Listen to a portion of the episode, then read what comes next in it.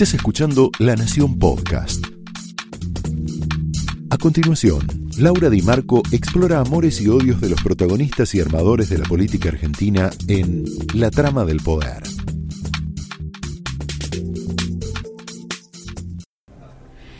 ¿Por qué un gobierno de locos? Vinieron a resolver el hambre, ¿te acordás? Pero hoy hubo protestas en 17 provincias por un grupo, grupos diversos de piqueteros de izquierda que piden comida y piden trabajo. Son piqueteros opositores al gobierno. El presidente se reúne con empresarios, después vamos a hablar con Tetás de eso, hay una foto de esta semana, pero a la vez designa a un funcionario como Feletti, como secretario de Comercio Interior, que ubica a los empresarios como los causantes de la inflación y en el mundo de los enemigos. Viste que el populismo divide amigos y enemigos. Alberto habla de unidad, pero Aníbal Fernández le manda mensajes mafiosos a Nick.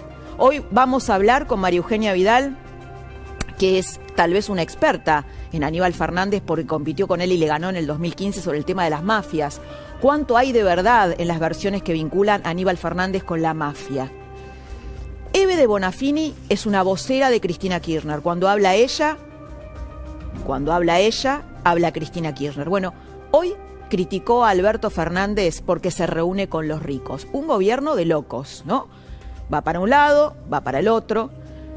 Prometen a los empresarios un acuerdo con el fondo, pero Alberto Fernández esta misma semana dijo que la Argentina le dice no a la deuda. Lo dijo en Tucumán. Bernie, Sergio Berni, está envuelto en una crisis impresionante por la inseguridad en el conurbano, conurbano caliente, pero en la cámpora, con quien están a los tiros, en la cámpora creen en la liberación de los presos, como ideología, ¿no? que está en, en la vereda opuesta de Bernie. Mansur que, oficia prácticamente como jefe de Estado, viajó hoy a Estados Unidos para aceitar vínculos con, Estados Unidos, ¿no? Y para ver si se destraba el acuerdo con el fondo. Pero Máximo y la Cámpora no se cansan de petardear al imperio. ¿Te acordás que hace unos días Máximo dijo, todo dólar que va para el fondo es el que se le quita al pueblo argentino? Ponen platita en la calle, pero se la devora la inflación. Hoy conocimos el índice de precios al consumidor de septiembre, fue de 3,5%. En lo que va del año la inflación es del 37%. ¿Te acordás que había dicho Guzmán que iba a ser de 29, ¿no? En todo el año. Mirán qué quedó esa promesa. Y un 52% interanual. Un gobierno de locos. Tolosa Paz hoy estuvo en una reunión donde estaban entidades del agro y dijo que el campo cambió el discurso, ¿no? Tienen ahí un asesor de, de imagen este, que es un, catalán, que está tratando eh, de, equilibrar todo lo que estaba torcido, pero en realidad son cambios eh, superficiales, ¿no? Hoy Tolosa Paz lo que dijo es, el campo es una polea. Sabemos que en el kirchnerismo duro es una polea del crecimiento de la Argentina, en el kirchnerismo duro el campo es el enemigo. Por otro lado, Tolosa Paz diciendo esto y Grabois diciendo que quiere una reforma agraria, un gobierno de locos.